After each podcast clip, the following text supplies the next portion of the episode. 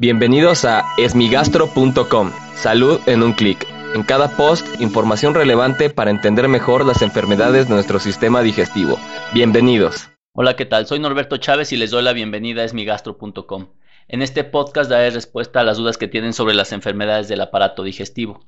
Y en esta ocasión la pregunta está relacionada a algo que se ha comentado mucho en el grupo de Facebook y es acerca de cuáles son los objetivos del tratamiento de una enfermedad crónica, que como se sabe eh, las enfermedades gastrointestinales, muchas de ellas son crónicas, no todas ellas tienen una cura propiamente y por ende no sabemos exactamente cuál es el objetivo del tratamiento.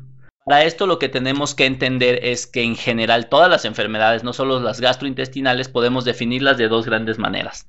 Aquellas que son agudas, es decir, que tienen un curso relativamente corto, por lo general menor a cuatro semanas, y que pueden ser curadas con o sin tratamiento, ya que muchas de las enfermedades se pueden curar solas.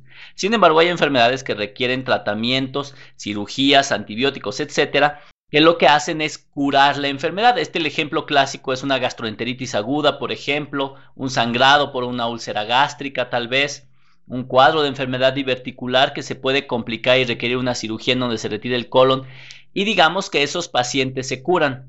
Sin embargo, tenemos otras enfermedades que tienden a tener un curso crónico y yo creo que el ejemplo más claro es la famosa colitis, síndrome de intestino irritable o colon perezoso, el cual es una enfermedad crónica en este caso, como no la podemos curar, debemos de entender claramente cuáles son los objetivos del tratamiento, ya que muchas veces tomamos tratamientos de manera exagerada o tomamos tratamientos que no son seguros o que no están claramente evaluados sobre su eficacia y entonces lo hacemos con el objetivo de poder curarnos o poder eliminar una enfermedad que es crónica.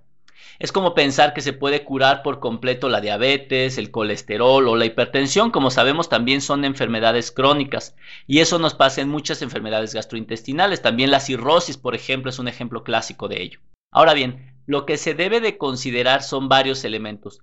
Lo primero y más importante es mejorar la calidad de vida. El objetivo no es quitar la enfermedad porque hay cosas que desafortunadamente no se pueden curar. Entonces el objetivo es mejorar la calidad de vida, es mejorar nuestra actividad física, nuestra funcionalidad social, laboral, nuestro entorno familiar, nuestra satisfacción con lo que estamos realizando y para eso existen muchas escalas con las cuales se puede evaluar la calidad de vida, pero finalmente es el paciente el mejor indicador de que la calidad de vida es buena o mala.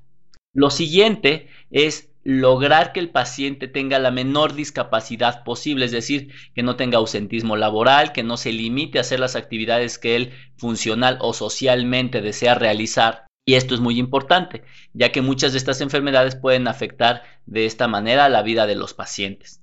Lo siguiente es tratar de evitar el consumo excesivo de medicamentos, es decir, obtener una buena calidad de vida, que tenga la menor implicación en nuestra vida social o laboral, pero con la menor cantidad de medicamentos posibles.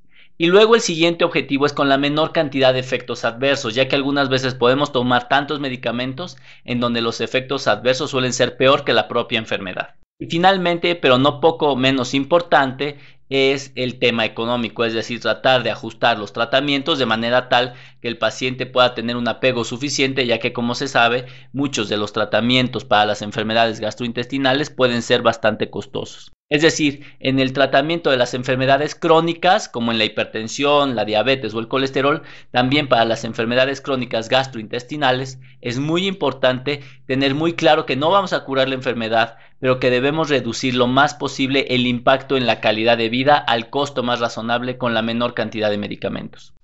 Si tienes alguna duda, te invito a que escuche los episodios previos. Y si aún tienes algo que no te haya quedado claro, en el sitio web esmigastro.com encuentras el formulario a través del cual puedes enviarnos tu pregunta.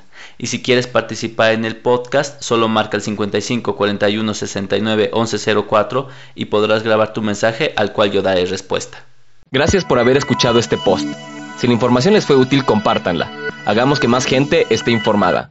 Los esperamos en el próximo podcast.